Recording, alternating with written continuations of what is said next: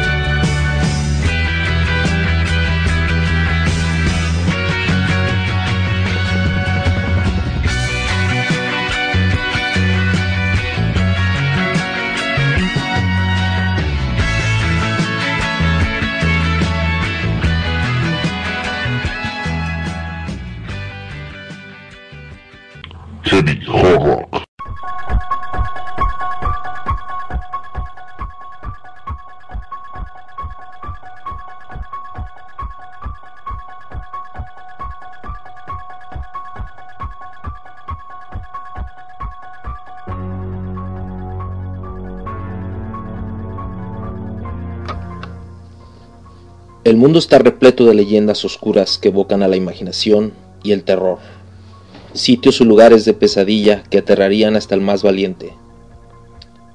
Y nuestro querido país, siendo tan rico en tradiciones y mitos, nos ofrece un sinfín de historias macabras, algunas de ellas alcanzando fama mundial. Hoy, algunas de las leyendas mexicanas de terror más populares.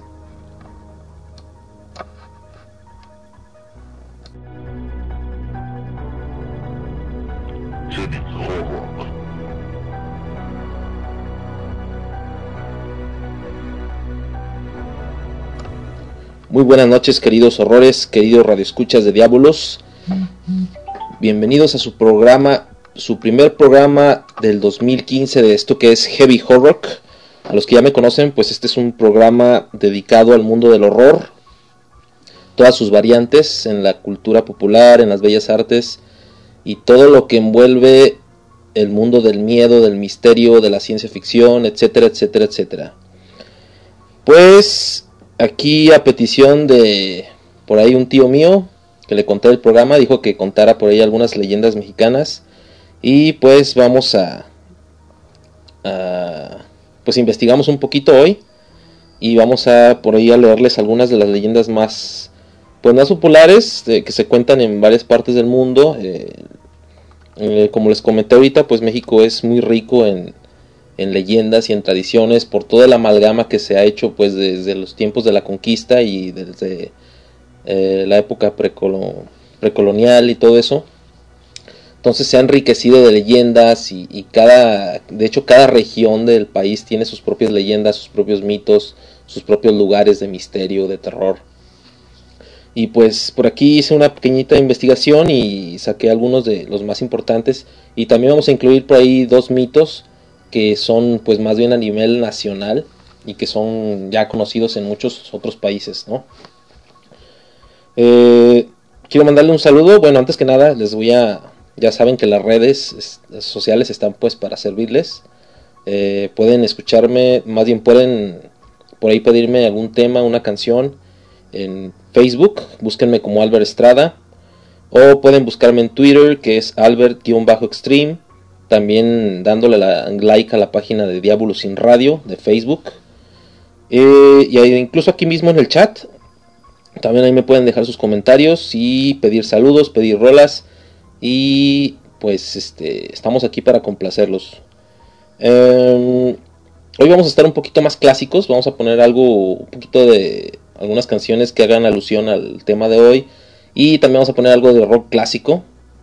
Este, un poquito de heavy, un poquito de blues por ahí. Eh, ojalá les guste la música de hoy y como ya les digo, pues si tienen algo que, que se les antoje, pues aquí estamos para servirles. Antes de empezar con el tema, pues les voy a dejar con una rola de... ¿Qué les parece esto que es Peter Frankton? Esta es una rola que me gusta mucho. Se llama Do You, Do you Feel Like I Do? Y es una versión en vivo. Está la neta muy chida. Por ahí Peter Frankton era muy famoso porque hacía hablar a la guitarra literalmente. Y este, pues esta rola de verdad me gusta mucho. Se las voy a dejar y regresamos que a Heavy Horror.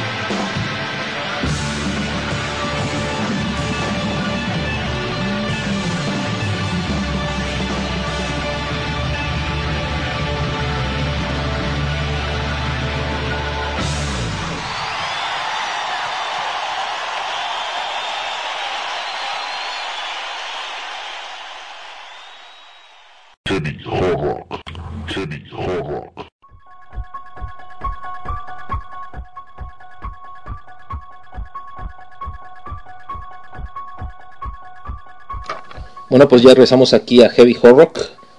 Eh, un saludote, quiero mandar un saludote a Carlos que me está escuchando y a su esposa Yadira. Un saludote, gracias por escucharme. Por ahí me pedía Carlos una canción, pero no te la puedo poner porque me corren. es que lo que pasa es que esta estación es este es, es de un grupo de fans de Mago de Oz, de los cuales formo parte y pues básicamente en las reglas está prohibido poner banda o, o reggaetón. Entonces, este pues ese es el problema principal, ¿no? Pero dentro de todo el rock o uh, puedes pedirme lo que gustes. ok, pues vamos a empezar con el tema de hoy. Eh, qué mejor que empezar con nuestro propio estado, nuestro estado Jalisco. Este, hay muchas leyendas aquí en el estado Jalisco, pero sobre todo se concentran en un punto que ya es conocido por, pues por toda Latinoamérica y que pues orgullosamente está aquí en Guadalajara, que es el Panteón de Belén, ¿no? El árbol de, del vampiro es uno de los mitos o de las leyendas pues más representativas de, de, este, de este lugar tan enigmático, tan misterioso y tan terrorífico. Eh, no les voy a mentir, yo no he tenido el gusto de conocerlo todavía por dentro, pero pues yo creo que este año sí me voy a proponer visitarlo y, y ya les contaré mi experiencia, ¿no? Eh, bueno, la leyenda, una de las leyendas más conocidas es el árbol del vampiro. La historia cuenta de que en la Guadalajara colonial llegó un hombre muy rico de Europa, quien todas las noches salía vestido de negro y con una actitud misteriosa. Se llamaba Don Jorge. Cada que salía aparecían animales muertos, pero estos se empezaron a convertir en humanos. La gente asustada decidió salir en busca del causante. Cuando cerca del panteón de Belén escucharon gritos, era don Jorge atacando con la boca el cuello de un hombre. La gente lo persiguió, pero logró huir, así que el cura de Guadalajara lo fue a buscar a su hacienda para hacerle un exorcismo. El vampiro juró vengarse de todos cuando alguien le clavó una estaca en el pecho. Al morir lo enterraron en el mismo panteón de Belén, pero lo extraño sucedió cuando un árbol empezó a crecer justo por encima de la lápida de don Jorge, misma que se rompió. La leyenda dice que el día que el árbol sea derrumbado, o que las raíces rompan por completo la lápida, don Jorge el vampiro regresará para llevar a cabo su venganza. Así que no olviden visitar el Panteón de Belén cuando vengan a Guadalajara. Este, si se van a llevar una experiencia, hay varias leyendas, de hecho, otra de las más conocidas pues es la leyenda de Nachito, este niño que supuestamente tenía este una fobia extrema a la, oscuridad y no, no le gustaba eh, dormir con la luz apagada, entonces un día por, por error de su mamá eh, se le apagaron las veladoras o algo así y el niño murió de terror. Este, lo sepultaron aquí en el Panteón de Belén y cuando el cuidador del, cementerio pasó por donde estaba la lápida, se dio cuenta de que el pequeño, este, pues el cajoncito estaba fuera del, de la lápida. Entonces lo metieron y la noche siguiente volvió a aparecer fuera de la lápida y así sucesivamente entonces decidieron construirle una especie como de lápida pues por fuera y así está hasta nuestros días. Eh, mucha gente ha, dado testimonio de que se escuchan las risas de Nachito y que se le puede ver por ahí. Y de hecho, pues es uno de los más famosos también. Está llena de juguetes, le lleva a la gente juguetes, le pide cosas. Y, y pues dicen que incluso en la noche le ponen por ahí veladoras. Eh, también hay otra leyenda que dicen que se aparece un monje por ahí donde está una especie de puente.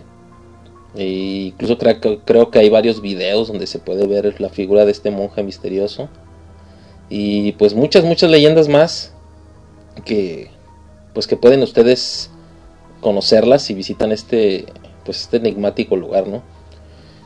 Yo pues eh, bueno, de hecho hablando de la parte literaria de este, de este lugar. Aquí en Guadalajara se venden varios pues libros, se venden incluso por ahí algunas películas que hablan de las leyendas de, nuestra ciudad y pues mencionan principalmente este panteón, ¿no? Eh, bueno, ya vámonos entonces a, a otro estado. Vamos a tocar varios estados y sus leyendas más representativas.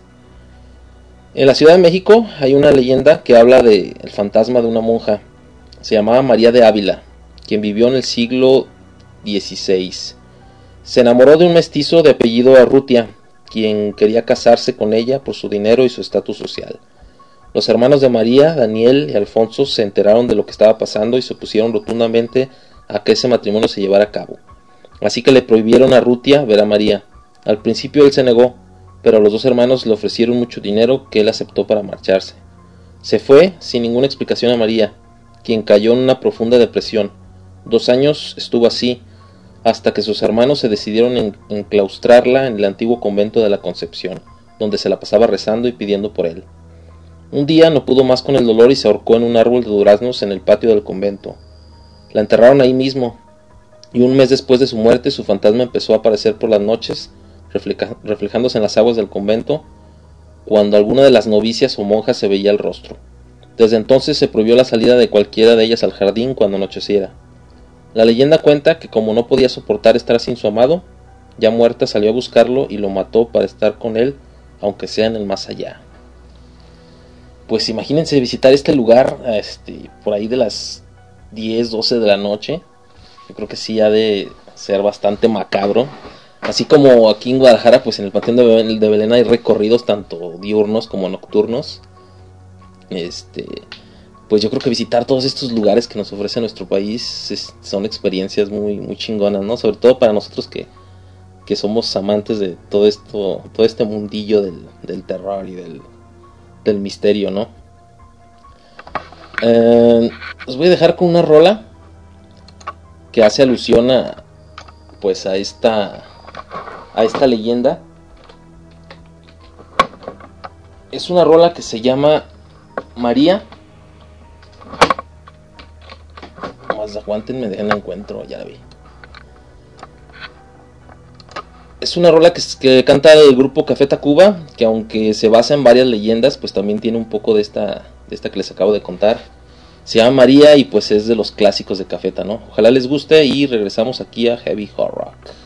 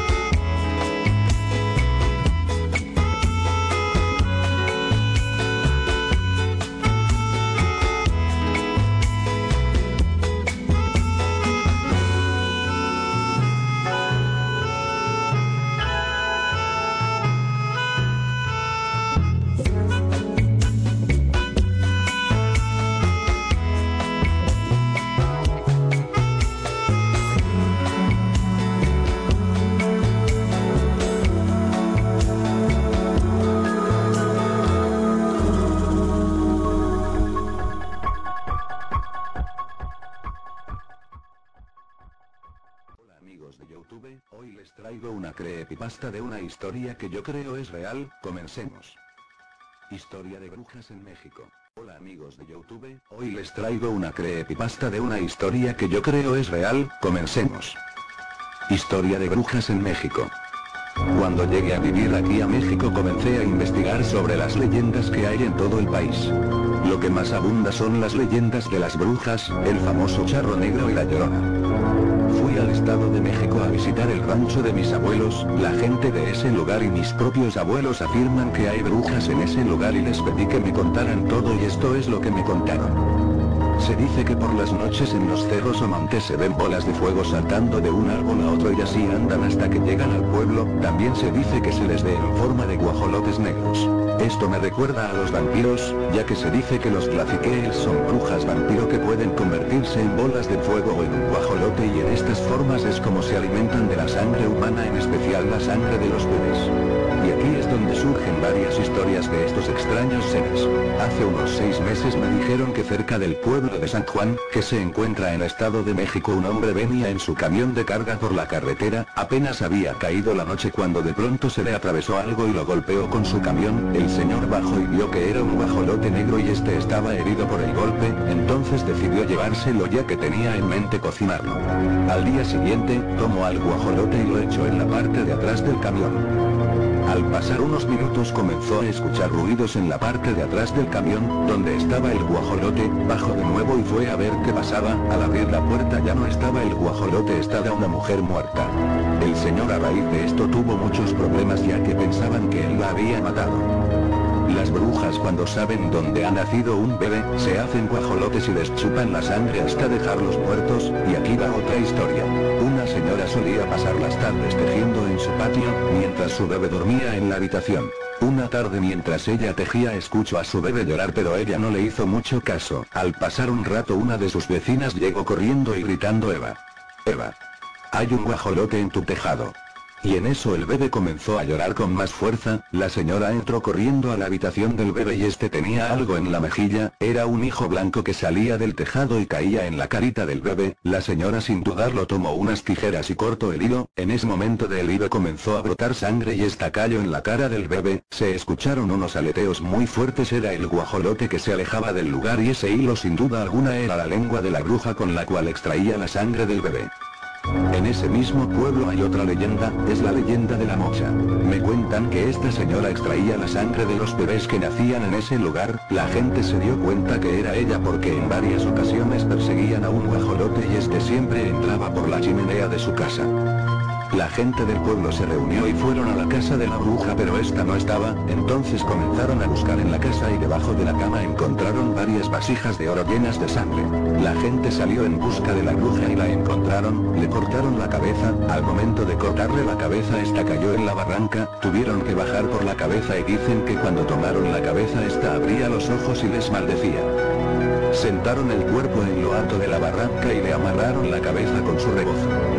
Al pasar un rato la hija de la bruja la encontró y al tocarla su cabeza cayó y rodó. Dicen que cuando velaron a la bruja el ataúd estaba cerrado y cuando comenzaron a rezar se escuchaban ruidos en el ataúd, abrieron la caja y vieron que la cabeza de la bruja rodaba de un lado a otro mientras ponía los ojos en blanco y sacaba la lengua lo más que podía y desde ese día en la barranca por las noches dicen que se aparece la mocha. Yo cuando pasé en esa barranca solo vi una cruz de piedra que está en nombre de ella, el lugar es medio tenebroso por las noches ya que no hay luz y la barranca va de bajada y subida. Bueno eso es todo amigos de Youtube.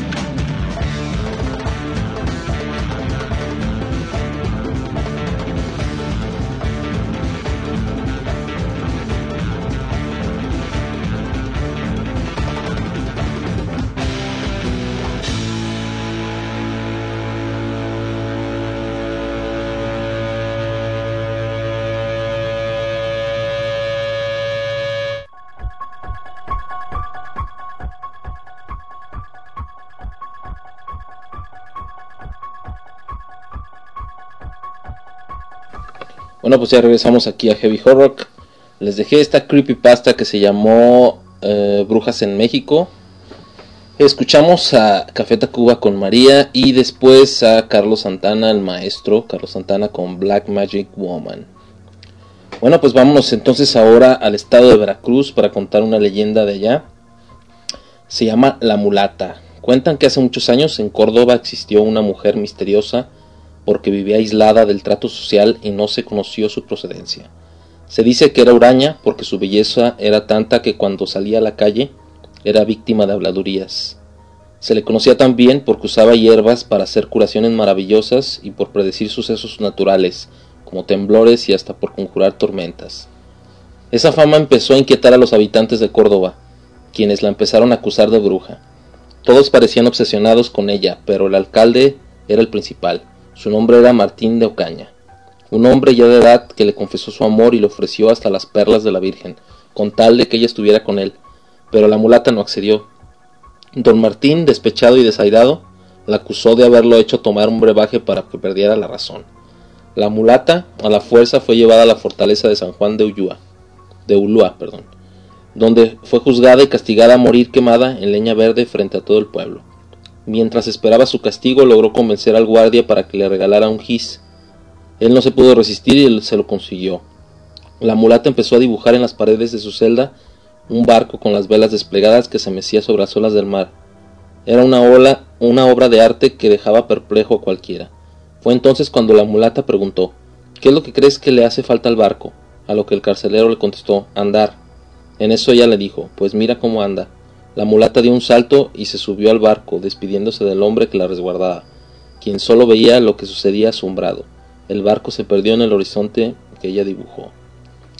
Pues esta leyenda más que terror es como fantasía, ¿no? Está, está bonita, está interesante. Yo no la conocía en lo personal, pero sí me gustó mucho. Guanajuato. Este es yo creo que otro de los sitios más emblemáticos en todo México, de los más visitados y más leyendas tiene. Este, podemos pues nombrar aquí varios, por ejemplo, pues las momias de Guanajuato tienen, de hecho cada una tiene su propia historia, su propia leyenda. Y este que les voy a contar pues es otro de los más este, famosos, que es el Callejón del Beso. Es conocido por todos porque apenas mide 68 centímetros de ancho, por lo que los balcones de las casas están casi pegados. La leyenda de ese lugar nace del amor prohibido de una pareja de enamorados, Carlos y Ana, quienes se citaban clandestinamente en uno de sus balcones para demostrarse su amor. Un día el padre de ella los descubrió y se opuso por completo a ese amor al grado de matar ahí mismo al enamorado. Otra versión de la historia indica que la asesina fue doña, doña Ana, quien murió después de que su padre le enterrara una daga por la espalda. La asesinada, perdón. Don Carlos, al ver la muerte inminente de su amada, besó su mano a un tibia, de ahí el nombre de ese lugar. Hoy en día se dice que las parejas que den un beso en el tercer escalón tienen garantizados siete años de felicidad, ritual obligado para las parejas que visitan Guanajuato. Pues ese también está interesante. Y de hecho sí tenía por ahí una idea de él. Este. Vamos a, leer otro. Este también yo creo que es de los más conocidos. Porque es un lugar físico. Bueno, todos son lugares físicos. Pero este es de los más aterradores yo creo que de todo México.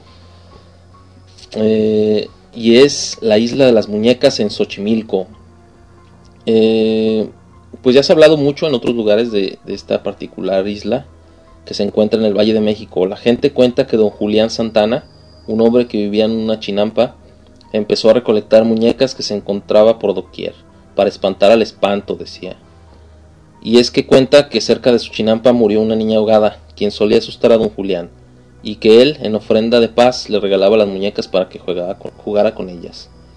A lo largo de muchos años coleccionó miles de muñecas, entre las que él encontraba y le regalaba. Don Julián murió solo. De hecho, también murió ahogado. Y ahora dicen que él es quien de repente se aparece a cuidar de las muñecas. Pues sí, de hecho, este, aquí no se, aquí no se relata mucho la historia, no ahondan mucho en ella, pero sí, si pueden buscar en internet su historia completa y si pueden ver las fotos de las muñecas, está súper aterradora, se ven hay muñecas de todos tipos, este, desmembradas, sin ojos, viejas, algunas nuevas. De hecho, mucha gente todavía sigue llevando muñecas y, es un lugar turístico por excelencia, ¿no? Vas y, te dan por ahí un, recorrido y hay pues los mismos, este, las mismas personas pues que manejan las chinampas te dan ahí una explicación de, de la leyenda de este lugar. Pero sinceramente, a mí me gustaría quedarme por ahí una noche este, entre las muñecas a ver, a ver qué se siente, ¿no? Otra, pues es este, en Michoacán, la mano de la reja. Se cuenta que en la ciudad de Morelia, en la calzada de San Diego, existe una casa donde llegó a vivir don Juan Núñez de Castro, con su esposa doña Margarita Estrada, y su única hija Leonor. Pero solo de don Juan, pues Margarita era su segunda esposa mujer que constantemente humillaba a Leonor, quien tenía una belleza inigualable. Un día, a Morelia, entonces Valladolid, llegó un noble de la corte del virrey, quien en un paseo conoció a Leonor y se enamoró, pidiéndole permiso para cortejarla. Ella aceptó y se vieron en una ventanilla del sótano de la casa, donde Leonor dormía porque su madrastra no quería que mostrara su belleza en ningún lugar. Allí pasaron los días de romance hasta que doña Margarita los encontró y cerró toda ventana, dejándolos sin comunicación. Pero él no sabía qué había pasado porque tuvo que salir corriendo a asuntos del reino. Nadie sabía que Leonor estaba prisionera. Los días pasaron y ella seguía encerrada. Buscando comida para mantenerse en su amado, sacaba una mano por la ventanilla para implorar limosna. La gente ya rumoraba de la mano que salía por la reja, pero doña Margarita se había encargado de disipar los rumores. El enamorado, después de un largo viaje, regresó buscando a Leonor. Cuando llegó a su casa se encontró con el padre, quien le mandó a buscar. Fue allí cuando la encontraron muerta. Su gran amor le dio sepultura vestida de novia, y tanto doña Margarita como su padre y los criados fueron enviados a prisión. Se dice que ahora, en la reja del sótano, se ve una mano pálida y descarnada que implora caridad, diciendo un pedazo de pan por el amor de Dios. Esta leyenda sí está un poquito aterradora también. Imagínense ir caminando por ahí por la casa y, y encontrarse con esta con esta mano. Creo que sí se ha de dar algo de miedo, ¿no? Este, faltan por ahí varias leyendillas. Falta una de Oaxaca, una de Guerrero. Y después vamos a regresar este, hablando pues ya en general de... Pues de los íconos más representativos de, nuestro país. O sea, aquí en México en la época de la revolución se... Pues se generaron muchos mitos y leyendas este, de esta época. Eh, no todos, porque pues muchos de hecho vienen desde la época colonial, desde la época prehispánica. Pero muchos de los más famosos se, se generaron en esa época, en la época eh, de la revolución. Sobre todo todo lo, lo relacionado con, con, las haciendas, los, los, tesoros enterrados, las monedas, este, estos espectros, fantasmas que se aparecen para, para indicarle a las personas dónde está enterrado el dinero, los fuegos fatuos que se ven por las noches donde ese dinero supuestamente está enterrado. Todo esto es, es muy, muy este, espeluznante y muy interesante también. Y pues vamos a hablar un poquito de ello y también vamos a hablar de otra figura que se llama el charro negro. Y pues que representa muchas cosas, puede representar al diablo, puede representar a la muerte. Depende pues también en la en la región donde se, se hable de él, ¿no? Después vamos a hablar también de una obra que habla, este, bueno, es una obra ya representativa, de hecho es patrimonio cultural de la humanidad. Pero bueno, todo esto va a ser regresando. Los voy a dejar con una rola de... Mmm, los voy a dejar con esto de los Doors. Se llama LA Woman. Y regresamos aquí a Heavy Horror. Un saludo a todos los que me estén escuchando. Por favor, repórtense. Este, por ahí está Carlos bien al pendiente. Que bueno. Te voy a checar la canción que me dices. Este, ya te digo si se puede o no se puede. Pero pues a todos los demás, este, anímense, participen, díganme si les está gustando el tema, si conocen alguna leyenda mexicana de terror o algún lugar donde esté... Ah, por aquí me preguntan en el chat que vamos a hablar de, Perro, de Pedro Páramo, precisamente es lo que les estaba comentando ahorita. Es una obra de la que vamos a hablar este, un poquito, no vamos a entrarnos mucho, pero sí la vamos a mencionar porque la considero bastante importante, sobre todo dentro de las leyendas y mitologías de, pues, de nuestro país, ¿no? Entonces, este, los dejo con esto que es Ellie Woman de los Doors y regresamos aquí a Heavy Horror.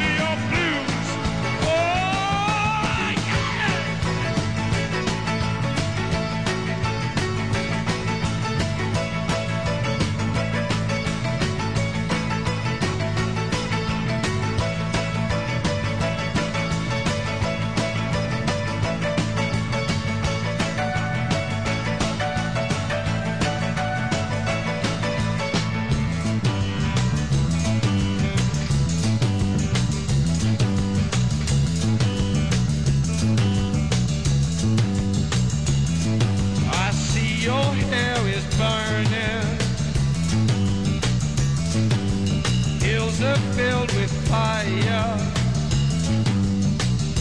If they say I never loved.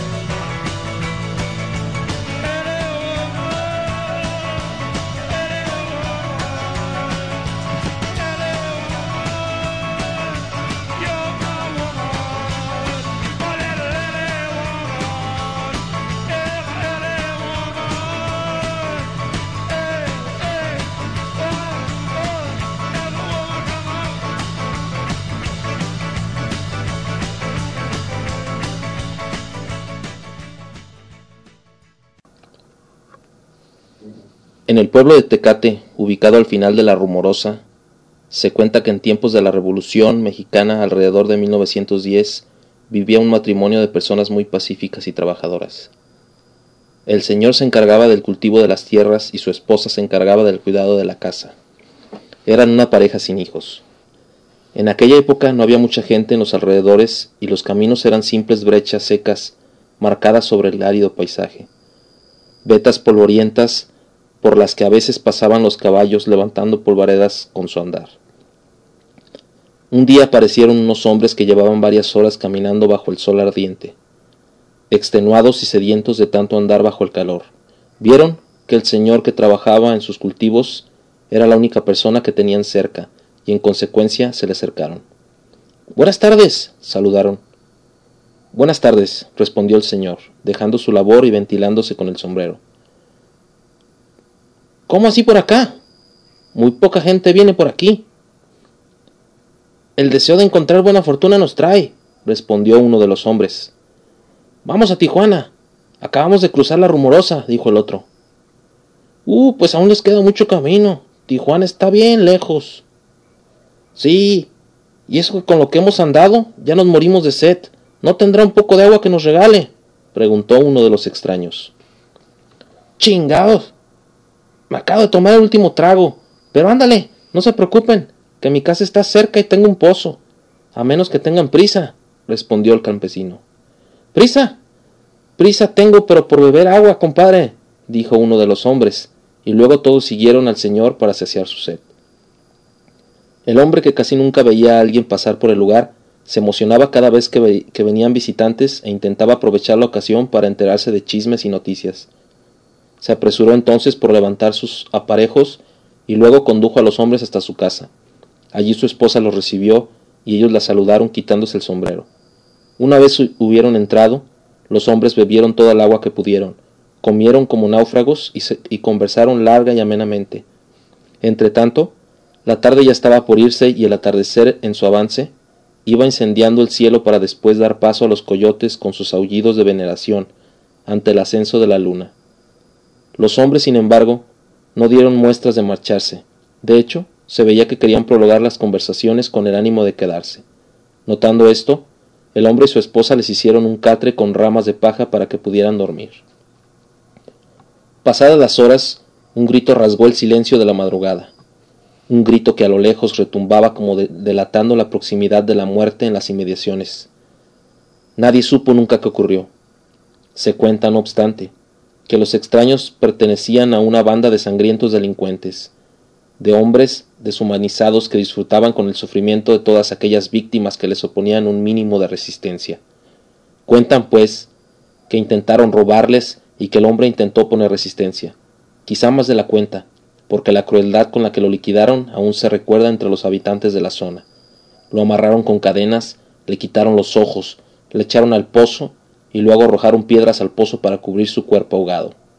De su esposa y de los asaltantes nunca se supo nada.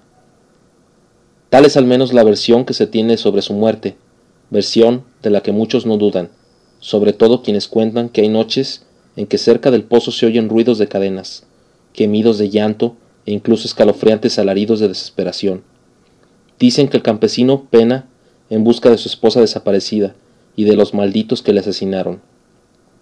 Dicen que por las mañanas se puede ver con claridad las huellas de sus pies encadenados, que a veces escucha como si lanzaran piedras al agua del pozo a pesar de que no hay nadie cerca que las lance. Incluso hay quienes aseguran que, cuando han pasado cerca del pozo en la madrugada, han escuchado burbujas, tal y como si alguien o algo en el interior del agua la estuviera produciendo.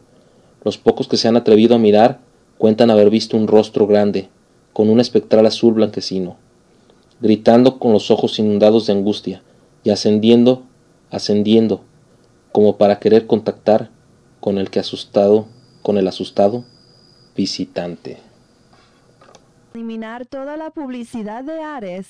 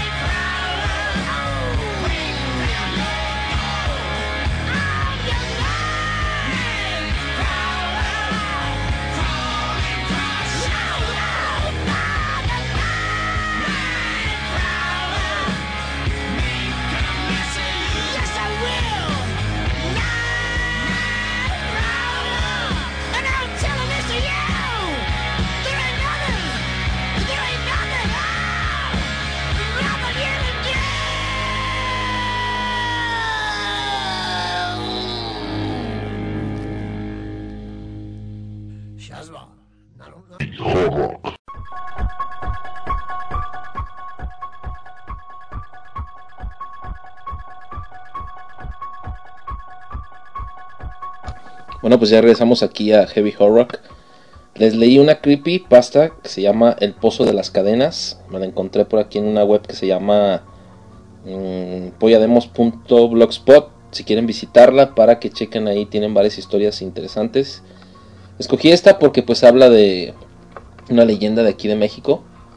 Este, hay muchas muy interesantes en internet, pero pienso que hace más falta algo más de ficción eh, tiran más a, la leyenda, a los mitos y no tiran tanto a la ficción. Pero, pero bueno, este, estuvo interesante. Entonces, les vamos a seguir hablando de algunos relatos, de algunas leyendas, perdón. Por ejemplo, en Oaxaca se habla de la princesa Donaji.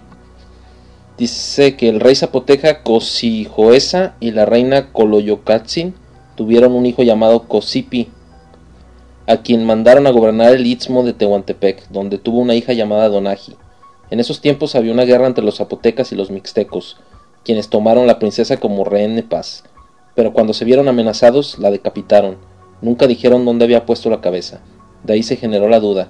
¿Dónde está la princesa Donaji? La leyenda cuenta que un pastor se encontraba cuidando a sus animales, en lo que hoy se conoce como San Agustín de las Juntas, cerca del Aeropuerto Internacional de Oaxaca cuando encontró un lirio silvestre, flor que se conoce como azucena, el cual decidió arrancar desde la raíz. Al momento de cavar se dio cuenta de que había una oreja hasta ver la cabeza humana completa. Se dice que permanecía intacta. Era la princesa Donaji, su cabeza y su cuerpo se juntaron y fueron llevados al templo de Cuila- Cuilapam. Pues este tipo de leyendas sí abundan, sobre todo de la época prehispánica, hay mucho pues sobre todo en guerras entre clanes y entre pues entre culturas, ¿no? Por aquí habla de otra leyenda de guerrero, se llama la leyenda del candil. Cuenta la leyenda que todo esto ocurrió en la costa grande de Guerrero. Una mujer había juntado sus monedas de oro para visitar al papá al papa en el Vaticano. Desde entonces no había muchos transportes y la mujer tenía que caminar por la orilla de la playa hasta llegar a Acapulco. Tardaría un día y medio. El día de su partida llegó y a las 4 de la mañana, sin duda, sin luna en el cielo, salió guiándose por la espuma del mar y un candil de petróleo. Pero nada de lo que había planeado resultó, porque cuando iba caminando, unos hombres la atacaron, la robaron y la mataron. La mujer no logró su cometido y se dice que ahora se pasea por la costa con un candil. Esto ocurrió entre Carrizal y Mitla. Pues esta es otra leyenda de ahí de Guerrero.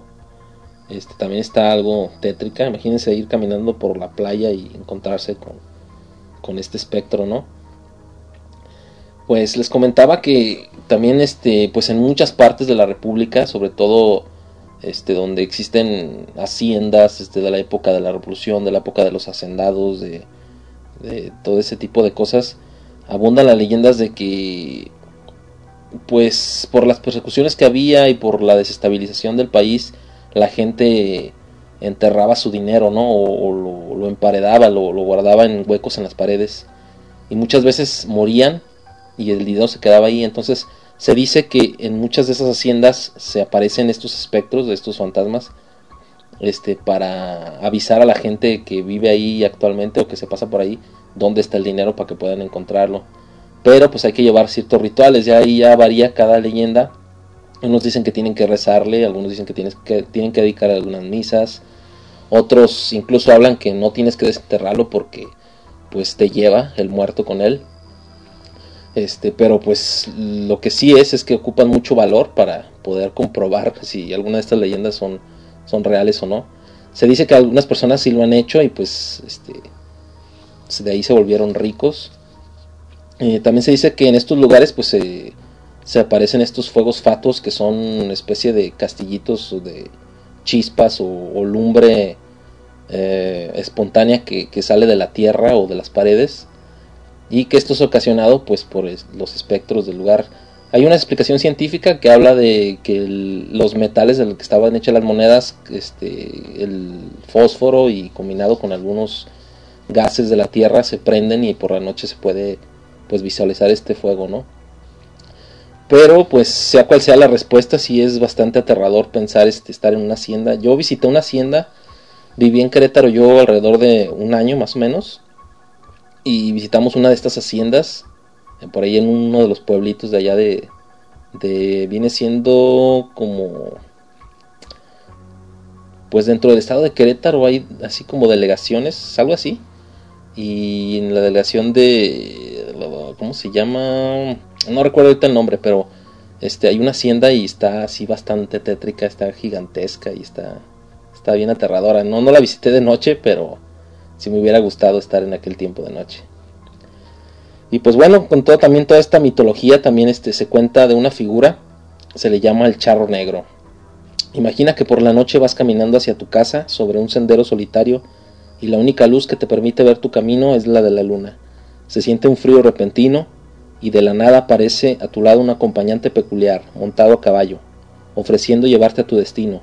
¿Qué harías? Negarte, por supuesto.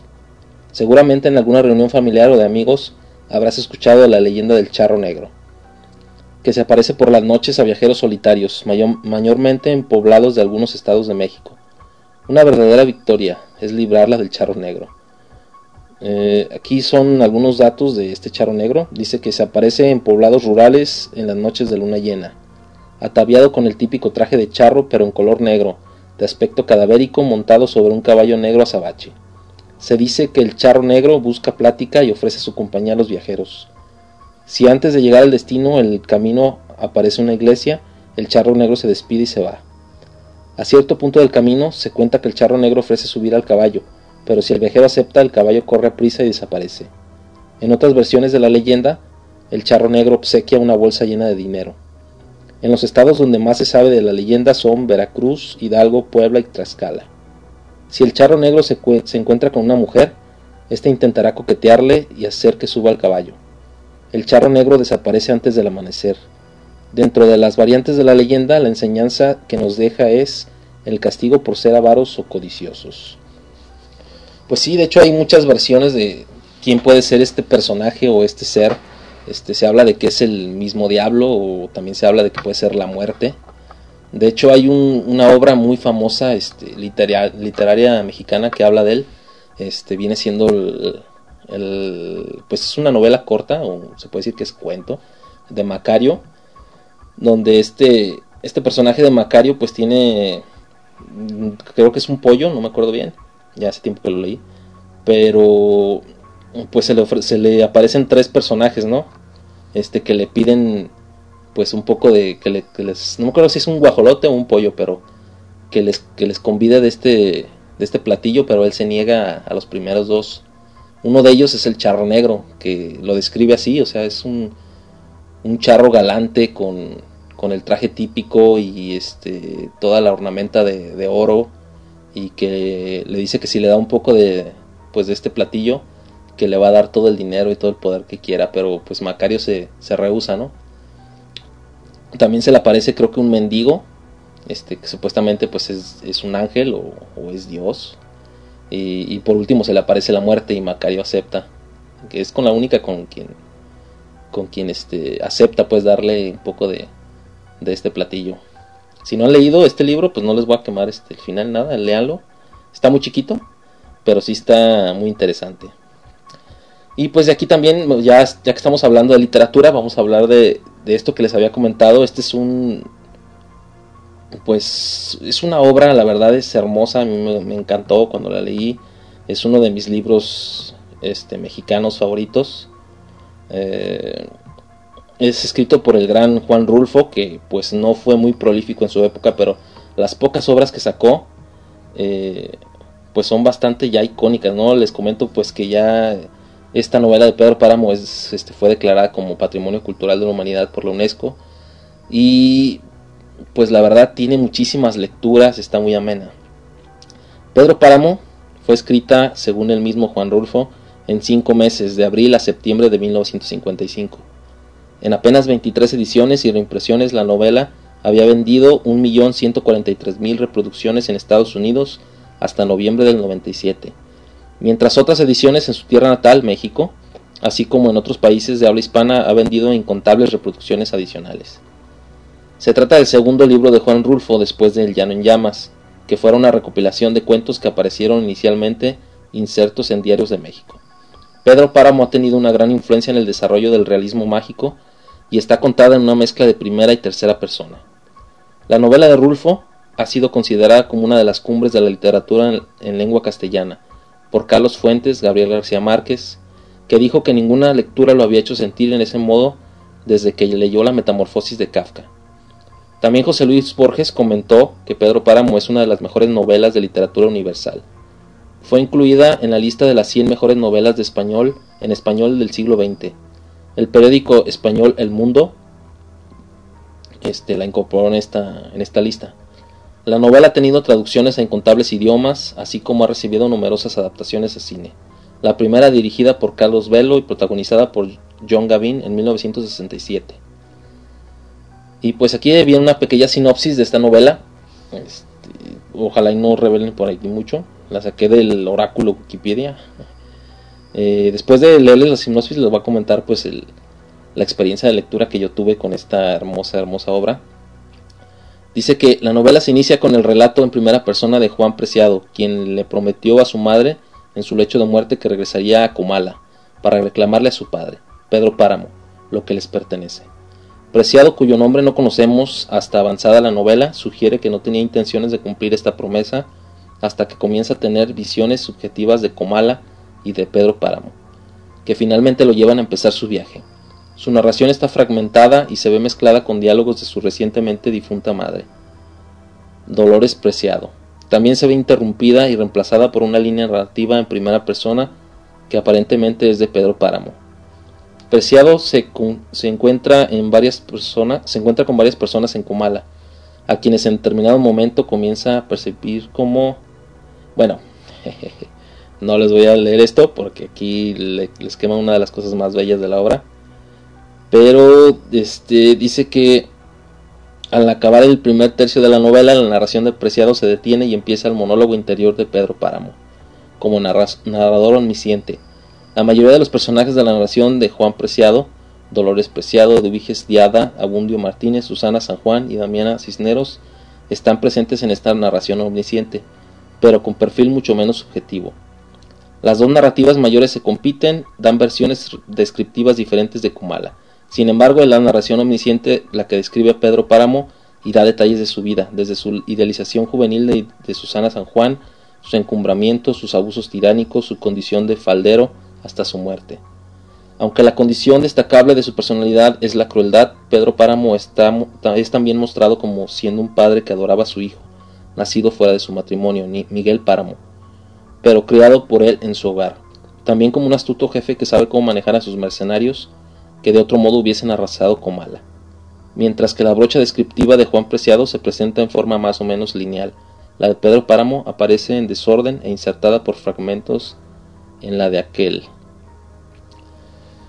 Pues, ¿qué les puedo decir de esta obra? Como ya les había comentado, pues la verdad, pues es una de las más bellas que yo he leído hablando de literatura mexicana. Es un poco difícil leerla y llevarla. Tienes que poner mucha atención desde el principio porque, como comentan aquí, pues la narratividad está muy fragmentada y, los tiempos cambian mucho. Eh, de repente estás leyendo y, y tú estás, este, pues siguiendo al personaje este de Juan Preciado y de repente ya te meten por ahí algún recuerdo de Pedro Páramo o te meten algún diálogo entre personajes secundarios, este cuenta fragmentos de, de esta visita que hace Juan Preciado al pueblo de Comala y después al siguiente capítulo ya te empieza a contar pues este algunos hechos que pasaron entre otros personajes eh, sí es un poquito difícil leerla pero no no tanto como otras obras pues más más complicadas si le pones atención y si vas este, llevándote, llevando la novela y entendiéndola, este, y le encuentras el sentido, sí es, es muy bonita, a mí me gustó mucho. Y refleja muchísimo, muchísimo la idiosincrasia de, de los pueblos rurales y de las, todas estas mitologías y misterios que habían pues en los pueblos de la época, ¿no? Eh, te llegas, yo creo que sí te llegas a encariñar con, con varios personajes. Eh, yo en lo personal sentí muchísima tristeza y lástima por este personaje que es Susana San Juan, y, al mismo tiempo por Pedro Páramo, pues porque es esta doble personalidad, ¿no? El, el tirano, pero que, que tiene un ser al que ama con toda su, su alma y que, que es capaz de todo por él, ¿no? Que es esta misma persona, Susana San Juan. Pero pues en fin, ojalá les haya despertado un poco la curiosidad y lo lean. Eh, está súper recomendado, no por nada, pues aquí, como lo mencionan, autores pues de la categoría de Márquez o de Borges, pues lo han, lo han catalogado como lo mejor, una de las piezas mejores de literatura española. Eh, más bien en español. Eh, bueno, pues vamos a dejarles entonces con esta rola. Se llama... A ver, déjenme escoger... Vamos a dejarles esto de Mago de Oz, ya que pues la estación es de Mago y no hemos puesto nada de Mago. Es un tributo que hizo Mago a la música mexicana. Les quedó ah, bastante divertida, a mí me gusta esta canción mucho. Se llama Ahora voy a salir, Rancheira. Y regresamos aquí a Heavy Horror. Ya nos queda por ahí media hora de programa. Gracias a los que siguen escuchándome. Y los que no se han reportado por aquí, aunque sea, alcen la mano y díganme, aquí estamos. Y si les está gustando el, el, programa, si les está gustando los temas, si leyeron ya Pedro Páramo, si ya leyeron Macario. Y pues ya después regresaríamos a seguir hablando ahora de otra de las leyendas más importantes este, de México, que es La Llorona. Y también la leyenda de los nahuales. Entonces, regresamos aquí a Heavy Horror. Ya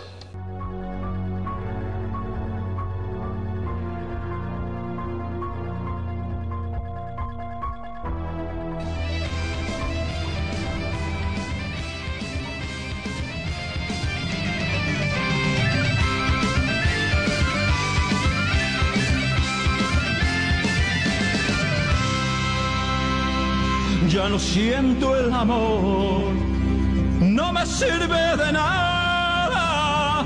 Si me niegas tus besos, no tengo todo que eso me parte el alma. Siempre confío en ti, ahora me siento solo. Me dejaste tirado toda tu ausencia y te fuiste con otro. Con los gatos me muevo todos los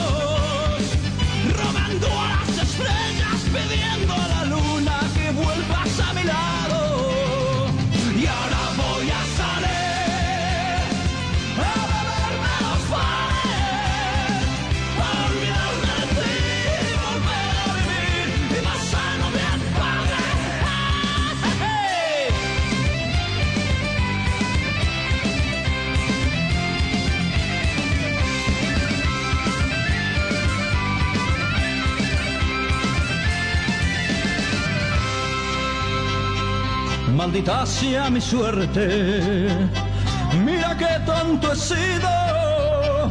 Me en mis recuerdos, como me arrepiento de haberte conocido. He buscado a los colegas, los tenía olvidados.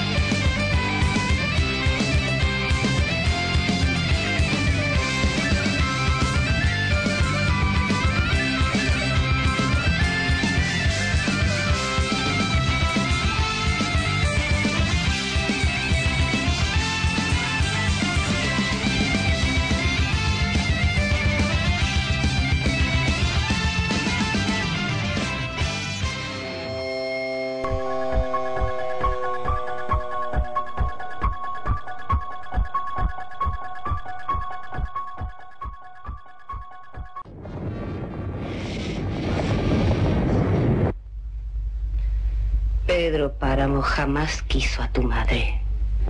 Él solo piensa en aquella Susanita que ni chiste tiene. Dígame usted el camino para llegar a mi padre. No hay más veredas que las que llevan al cielo. Y solo yo sé cómo acortarlas. Porque ya no me quedan fuerzas para más.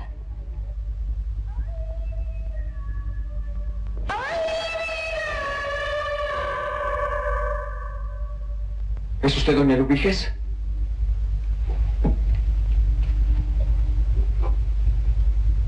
Doña Lubiges. ¿Dónde está usted? ¿Tuvo usted miedo?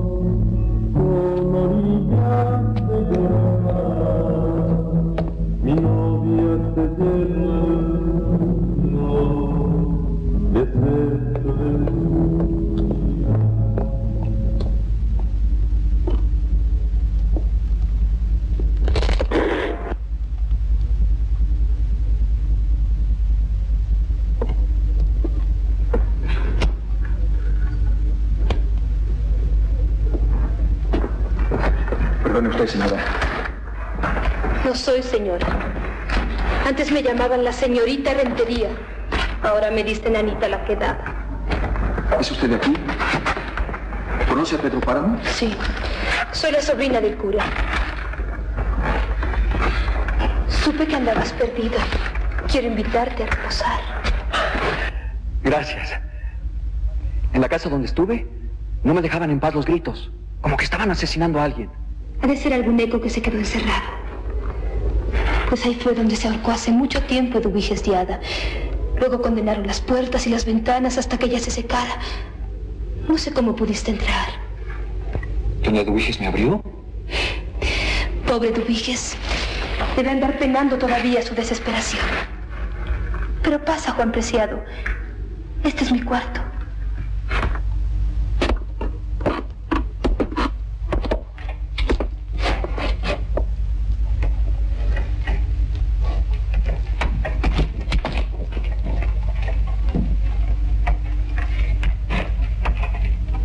Tengo sed.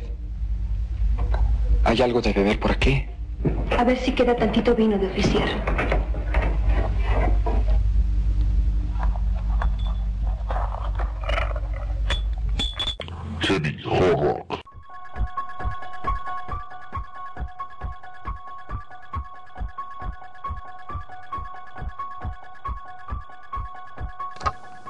Bueno, pues ya regresamos aquí a Heavy Horror.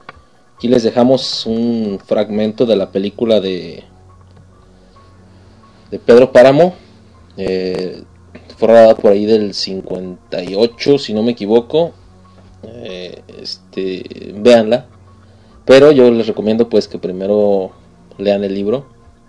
Ustedes saben, yo los que son ávidos lectores, eh, saben que un- una película nunca superará su libro.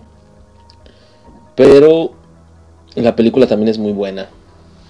Bueno, entonces este vamos a seguirles hablando de otro mito. Ya nos queda aquí poquito. Quiero mandar primeramente un saludo a Les Samurai que nos está escuchando también por aquí, nos habló por el chat. Qué bueno que te, que te gustó este, esta descripción que hicimos de, de Pedro Páramo. La verdad es un libro muy, muy bello. Eh, por aquí me pregunta Carlos que si la canción que me puso es rock. Pues no es rock, es rock and roll. Rock and roll rebelde. Eh, ya por ahí la estamos bajando. Si alcanzo te la pongo hoy. Y si no te la pongo para el próximo viernes. ¿Qué te parece? Sirve que vas pensando algunas otras rolillas que, que conozcas por ahí. este, y no las pides también. Eh, bueno, entonces vamos a hablarles esto que son los nahuales.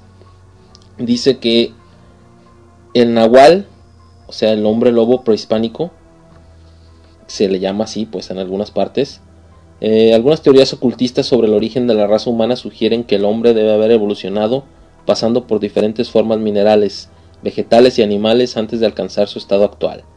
Esta es una forma primitiva de explicar el origen de las criaturas mitad hombre, mitad animal. México es conocido, entre otras cosas, por sus chamanes, hechiceros y curanderos, médicos de la tribu, a veces llamados nahuales o nahuales. Todos los pueblos y ciudades de México tienen al menos un nahual. La palabra azteca para nahual es nahuali, que significa lo que es mi vestidura o piel, y se refiere a la habilidad del nahual de transformarse en una criatura mitad hombre, mitad animal, lobo, jaguar, lince, toro, águila, coyote. Este vocablo también se refiere a la nigromancia, ocultismo y malicia. Para los pueblos prehispánicos, el nahuali era uno de los hechiceros llamados Tlatlaca- Tlatlacatecolo. No lo voy a repetir, ¿eh? Literalmente, hombres búhos, lo cual, lo cual indica que solo aparecía de noche. Antes del apogeo de las grandes civilizaciones prehispánicas como la azteca o la maya, los indígenas yaquis, tarahumaras y seris, que vivían en el norte de México y el sur de Estados Unidos cerca del 900 después de Cristo, tenían nahuales. Estas civilizaciones se hallaban asentadas en lo que hoy son los estados americanos de California, Nuevo México y Texas, y los estados mexicanos de Chihuahua, Baja California, Sonora y Sinaloa. Ellos creían que si un hombre puede llegar a conocer un espíritu primitivo nahual, entonces lo podía usar para curar a la gente y practicar la magia. Muchos dibujos primitivos en viejas cuevas muestran a personas como hombres lobo. El imperio azteca, los nahuales eran protegidos por Texcatlipoca, el dios azteca de la guerra y del sacrificio. La leyenda contaba que un nahual podía desprenderse de su piel y transformarse en una de esas criaturas. Muchos cazadores aztecas y colonizadores decían que durante la noche habían matado un animal y al amanecer el cadáver se había transformado en el de un hombre. La metamorfosis, pues un nahual deja su forma humana por un tiempo determinado para adquirir la de un animal elegido. Existen varias versiones desde cómo se logra esta metamorfosis. Una asegura que el brujo simplemente desaparece y se encarna en el animal, a voluntad. El chamán afirma ser capaz de incorporar su conciencia al cuerpo de un animal ya existente, sea de una forma u otra. Hay una afinidad psíquica, una especie de parentela del alma entre el chamal y el animal en el que se transforma. Otra dice que se fragmenta, para lo cual se desprende de modo li- deliberado de, su, parte de su cuerpo, los ojos, las piernas, un brazo o incluso los intestinos. De este modo, si se quiere acabar con un nahual, el mejor método es seguirle y observar dónde realiza su transformación, robarle la parte del cuerpo de la que se desprendió, ya que de ese modo le será imposible volver a su forma original y al amanecer morirá. Otra más afirma que el cuerpo dormido del brujo permanece en su casa, mientras su espíritu vaga en la figura del animal. En este caso, para evitar que alguien toque su cuerpo dormido, el nahual debe dar siete volteretas. Son malignos. El nahual solo puede transformarse durante la noche y ataca a nuestros hijos con hechizos infernales, dicen las personas de la época de la colonia, 1500 a 1800 después de hasta el día de hoy. La Santa Inquisición, el tribunal católico que castigaba a judíos, brujas y quien no fuera católico, persiguió a los nahuales durante mucho tiempo. Pero la gente caía en su poder y a veces los protegían, especialmente las comunidades indígenas. En la región de los Tuxtlas, la creencia de los nahuales muy, está muy arraigada. Se asegura que hay personas que pueden transformarse en aves y que tienen el poder de volar. Salen en días de luna llena y se metamorfosean en tecolotes, tecapaminos y guajolotes, nombre que se le aplica a las diversas aves locales. Si alguien observa que un ave se posa en su casa varios días consecutivos, puede inferir que no se trata de un ave común y corriente, sino de un nahual, que busca un mal para uno de los habitantes de esa casa. Un nahual puede tener varios espíritus que lo protejan, a la mera de los indios norteamericanos. Básicamente, todos los ritos de las civilizaciones americanas se parecen. La leyenda de los nahuales tiene partes oscuras, perdidas en el pasado, en la mágica cosmología mexicana, y difiere muchísimo dependiendo de las fuentes que eh, pues se basan en leyendas locales que se adecúan a la región donde se cuente. En lo que respecta a su relación con la sobrenaturaleza, hay que destacar que los animales eran seres muy cercanos a los dioses. Numerosas eran las deidades que se vinculaban de alguna u otra forma con los animales, ya fuera porque el dios era un animal como Xolotl, el dios perro, por su nombre como Quetzalcoatl, serpiente emplumada, o Huichtilopostli, colibrí de la izquierda, por sus atavíos zoomorfos o porque se creía que el numen tenía la capacidad de manifestarse como un animal, además de ser un muy próximo a las deidades del panteón mesoamericano. Muchos animales tienen un papel preponderante en los mitos, tanto en los de la creación del mundo como en los que explican la llegada de algún elemento a la vida humana, como el fuego. Pues esto es básicamente toda la explicación de lo que son los nahuales. Eh, hay mucho más, claro. Este, pues ya sería tarea de ustedes investigar un poco más de estos seres. Eh, en México hay cientos y cientos de seres este, mágicos y seres, algunos malévolos, otros benévolos con, la humanidad. Eh, existen este pues diferentes mitos, diferentes, pero nahuales se, dan mucho en diferentes partes de, la República y diferentes regiones y esto es lo que hace lo que hace padre el mito, ¿no? Este también por ahí en la parte sureste se habla de otros seres que se llaman los, los chaneques. Eh, pero yo creo que ya estaríamos hablando de ellos en otro programa porque ya se nos acabó el tiempo. También no alcanzamos a hablar de la Llorona, pero pues, sinceramente hablar de la Llorona es vasto porque es una leyenda muy muy completa y que no solo se da en México, por si no sabían, hay muchas Lloronas en diferentes partes de, de Sudamérica, incluso hasta en España hay su versión de la Llorona. Pero yo creo que si ustedes me dicen, si ustedes me lo piden en, mi chat o en mi Facebook o en la página de Diabolus o en mi página que es Mundo Thriller, eh, estaríamos dedicándole un programa a La Llorona y algunos de estos mitos extraordinarios. Ojalá les haya gustado el programa de hoy. Traté de abarcar un poquito pues lo más típico de cada de diferentes partes de la República, este que nos pues más que nada que nos este representan a nivel internacional y que se han extendido y que nos, que nos llevan más allá de la típica imagen que tienen muchas, muchas partes del mundo de nosotros como mexicanos y que son muy, muy bellos mitos, este, independientemente si puedan ser ciertos o no. Muchos son muy terroríficos, muy macabros, pero eso no les quita su belleza.